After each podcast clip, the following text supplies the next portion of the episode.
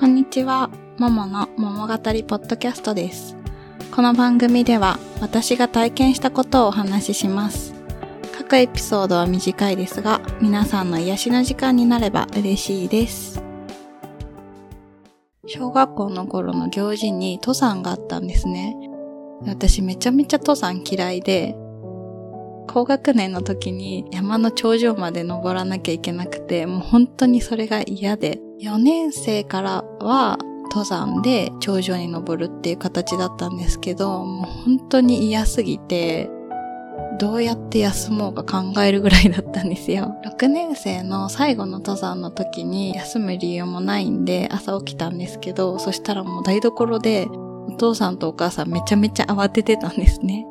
そしたら、どうやらお母さん寝坊しちゃったみたいで、だけど、登山の時にお弁当が必要で、頂上でお弁当を食べるっていう形だったので、お弁当作ってくれてて、めちゃめちゃ忙しそうに、ごめん、寝坊しちゃったって言いながら卵焼き作ってくれてたんですね。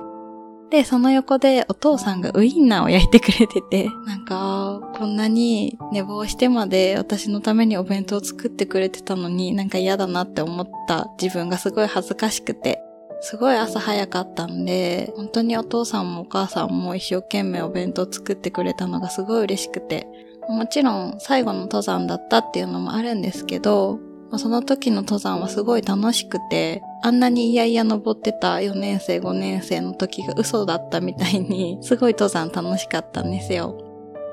で、もう頂上で食べた時の卵焼きがもう本当に甘くて、ちょっと焦げたソーセージもすごい美味しかったんですね。自分の両親が自分のためを思って朝早くから作ってくれたものって、本当になんか今で言うキャラ弁とかじゃ全然ないんですけど、もう本当にただのおにぎりと卵焼きとウインナーと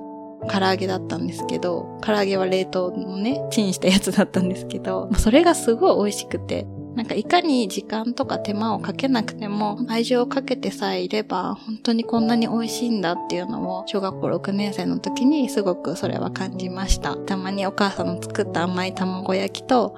お父さんが焼いてくれたちょっと焦げたソーセージのことを思い出して懐かしくなります。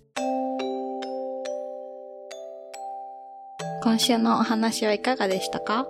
番組へのご意見やご感想もお待ちしております。詳しくは概要欄をご覧ください。